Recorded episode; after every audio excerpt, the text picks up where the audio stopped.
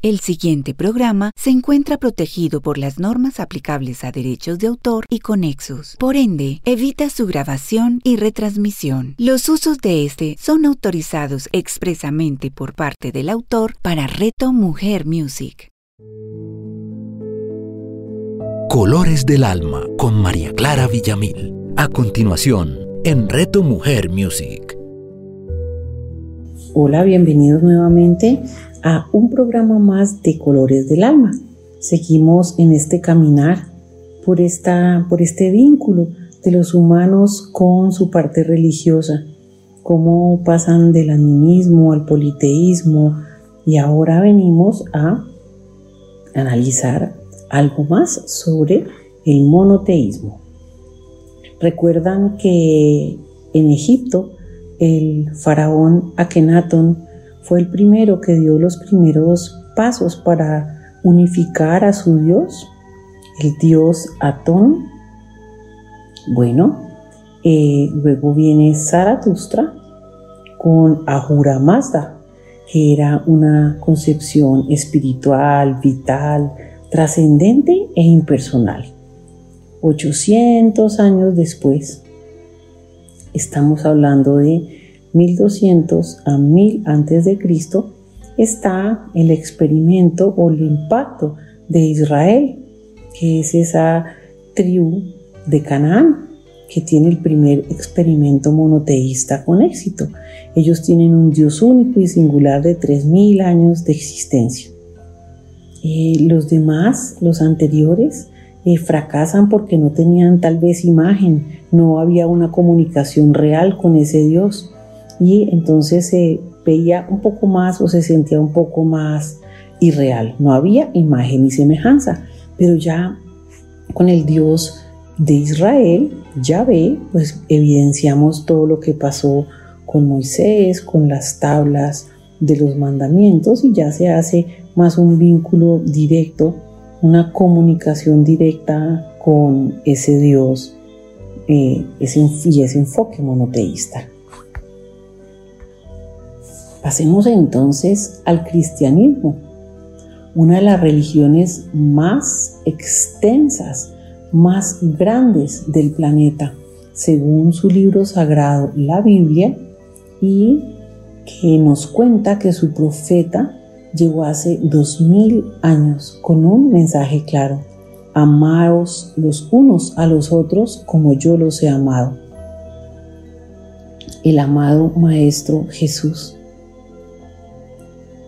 maestro porque además de ser un profeta, con su mensaje de amor, con su mensaje de humildad, llenó los corazones de tantos cristianos hasta hoy.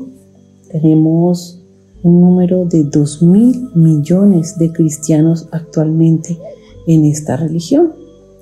Fue tan importante en este impacto a la humanidad que hizo que la historia se dividiera en lo que sucedió antes de su nacimiento y después de su nacimiento, antes de Cristo y después de Cristo. Hace más de dos mil años, cuando nació Jesús, el imperio romano estaba en apogeo. Dentro de los dominios de ese imperio romano estaba Palestina, donde estaban Galilea y Judea hoy son Israel y Cisjordania, y eran habitadas por judíos, pero estaban sometidos al gobierno romano y pues muy maltratados. Entonces, en ese momento era muy común que hubiera profetas que normalmente anunciaban la llegada del Mesías. ¿Quién era el Mesías? El Hijo de Dios que liberaría a estos judíos del yugo del dominio y de la opresión romana. Para los cristianos, este profeta y esta profecía se cumplió en una ciudad llamada Belén. ¿Recuerdan al arcángel Gabriel? Donde se le aparece a María, esa humilde mujer de Nazaret que estaba comprometida con José, el carpintero, y le anuncia que fue elegida para dar a luz al Hijo de Dios. Esa es la anunciación. Ella fue elegida por su pureza y ella eh, emprende este camino, esta lucha, esta situación tan fuerte de, de, haber sido elegida y además de que su hijo naciera eh, por obra y gracia del Espíritu Santo y emprende ese viaje hacia Belén donde Jesús nace y luego se cría, crece en Nazaret. Bueno, Jesús con el tiempo se convierte en predicador y su mensaje siempre era el mismo, que Él era el Hijo de Dios, pero todos los demás también. No el único Hijo de Dios. Yo soy el Hijo de Dios y tú también, les decía a todos aquellos con los que tenía contacto. Mostró entonces Jesús un poder inusual, totalmente diferente y nunca antes visto por esas tierras, por esa, en esa época. Y era ese poder evidenciado en la multiplicación de los panes, de los peces, convirtiendo el agua en vino, eh, curando enfermos, curando ciegos y hasta resucitando personas. Su mensaje mostraba el camino de la salvación a través del amor al prójimo, incluyendo a los más limitados y más humildes, que eran los marginados y muy maltratados por los romanos. Para Jesús todos eran iguales ante los ojos de Dios. ¿Por qué? Porque como lo decíamos, su palabra, todos somos hijos de Dios. Para Jesús todos entonces eran iguales y se subió bastante su popularidad entonces preocupó mucho a los romanos y a los sacerdotes judíos, por lo que empezó a ser perseguido. Y eh, después de esa última cena donde se, se reúne con los apóstoles que fueron los elegidos para predicar su palabra, pues al día siguiente, según la historia, por haber sido entregado por Judas, uno de sus apóstoles, eh, se entrega y muere crucificado volviéndose esta crucifixión y este momento para el cristianismo un símbolo muy importante en su religión, la cruz, ese símbolo por excelencia de esta religión. Entonces Jesús en un sepulcro es enterrado después de, eh, de bajarlo de la cruz y a los tres días resucita. Cuenta la historia que se le presenta a sus discípulos y les pide que por favor prediquen sus enseñanzas y el Evangelio, que significa buena nueva. El mensaje siempre fue que la vida continúa después de la muerte y continúa junto a Dios. Luego se elevó al cielo donde seguía, eh, seguirá reinando y seguía viviendo en el reino al lado de su Padre.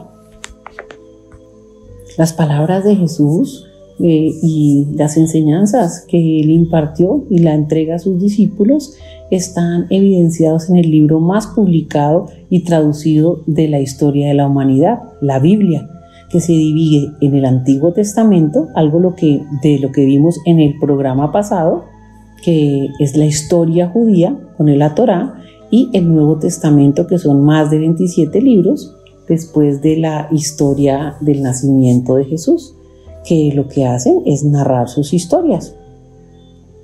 Eh, la más difundida de estas corrientes cristianas es el catolicismo, pues eh, el catolicismo está bajo la, el mando, donde tiene el mando central es en el Vaticano en Italia y eh, la misa es una evidencia, es un impacto importante de la entrega de esta palabra de Dios, pues el sacerdote expresa las enseñanzas de Cristo, de Jesús y el Evangelio.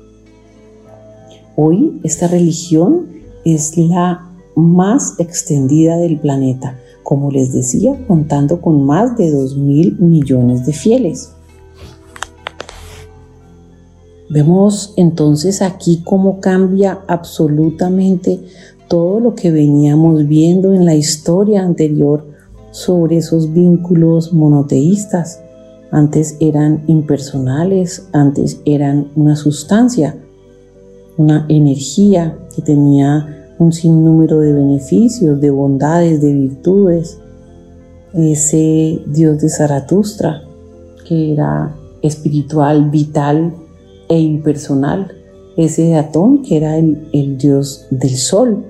Y luego vienen los israelitas con la historia de Yahvé, que ya se muestra como un Dios pues poderoso y entregando un mensaje claro y unas órdenes claras, eh, evidentemente con una comunicación directa con sus creyentes, pero desde el cielo.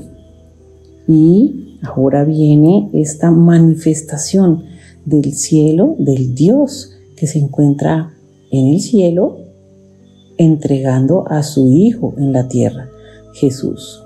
Entonces vemos cuán evidente es esta humanización de el mensaje divino por medio de Jesús y ese mensaje humilde, sencillo, pero muy poderoso que se, que se basa en el amor y que es el que nos entregó este Maestro amado llamado Jesús, el Cristo.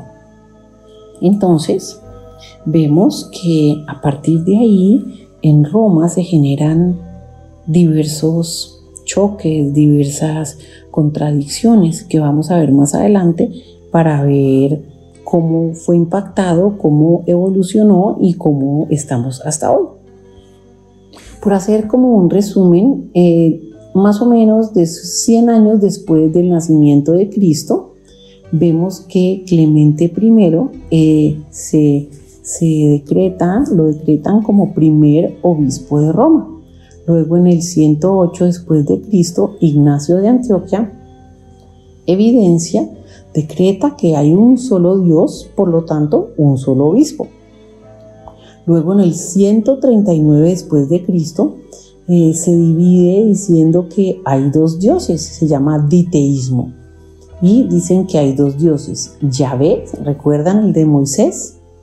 Que es el Dios vengativo, y el Padre de Jesús, que es el Dios bueno.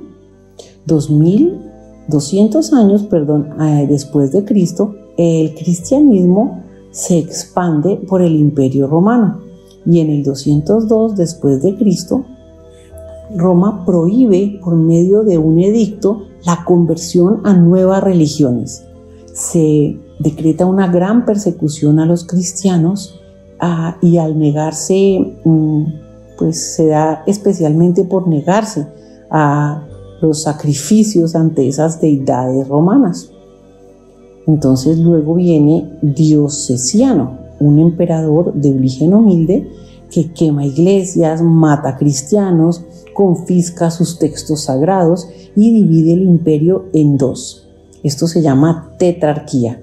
Gobiernan dos parejas de emperadores, uno en Oriente y uno en Occidente. Por lo tanto, se da una gran guerra civil y esa gran persecución a, los cristianos. Esto se da en el 284 después de Cristo. Pero luego viene en el 312 después de Cristo, casi 30 años después, Constantino I el Grande. Él vuelve a unificar el gobierno de Roma y ya se da como único emperador. Este cambia la historia de Roma y del cristianismo. Dicen que él ya se había vuelto cristiano y es cuando empieza a unificar su, su gobierno, unificar todo y le da fin a la persecución a los cristianos, legalizando el cristianismo. Él no creía en la divinidad de Jesús como, como único hijo de Dios, solo como un gran profeta. Pero ante las diferentes divisiones, después vamos a ver que se da en el concilio de Nicea. Pero contemos un poco lo que prometíamos al inicio de nuestro programa y es hablar sobre esa batalla sobre el río Tíber. Esa batalla era la del puente Milvio y fue la batalla que definió, eh, pintándola a sus espaldas, esta, esta cruz cristiana como una cruz luminosa con Cristo vencerás, eh, que tiene una P y como dos, dos cruces, dos flechas cruzadas. Ese es el símbolo de esta batalla y con esta batalla pintándola en sus espaldas eh, es el gran símbolo del fin de esa persecución tan fuerte que hubo de los romanos detrás de los cristianos. Entonces, bueno, sabemos que con esta, con esta cruz, en esta batalla de este puente Milvio, pues con, Santino tuvimos el fin de esta persecución y, digamos la legalización del cristianismo. Luego, el, entre el 354 y 430 después de Cristo, está Agustín de Nipona, que define que Dios es uno y dio forma a la teología cristiana en el mundo.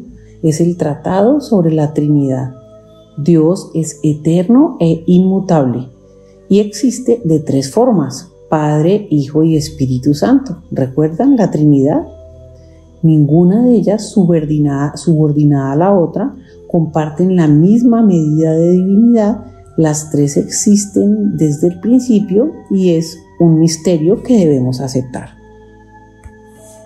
Luego más adelante, en el 451 después de Cristo, imagínense, 400 años luchando por el mensaje de Cristo, se da el concilio de Caicedonia. Allí la iglesia acepta que Jesús era Dios y hombre.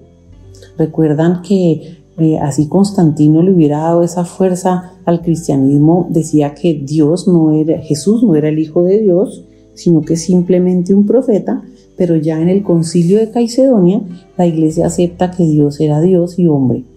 Por lo tanto, se volvió al concepto más antiguo de humanizar a Dios.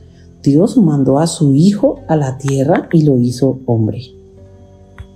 Y más adelante en el 614 después de Cristo seguían los enfrentamientos. Esta parte es súper importante. Los cristianos, después de 300 años de haber aparecido Zoroastro, estaban, eh, digamos, liderados por el emperador bizantino Flavio Heráclito, el joven, y estaban luchando por Jerusalén.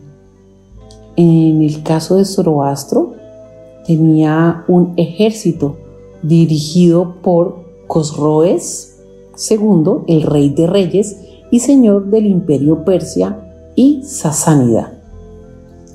Estos dos, cristianos y los seguidores de Zoroastro, eran los que estaban luchando por Jerusalén. Lucharon durante 300 años por ese oriente próximo. Guerras religiosas, dualismo, trinitarismo, cristianismo y zoroastro, todos ellos luchando por una verdad, luchando por un terreno.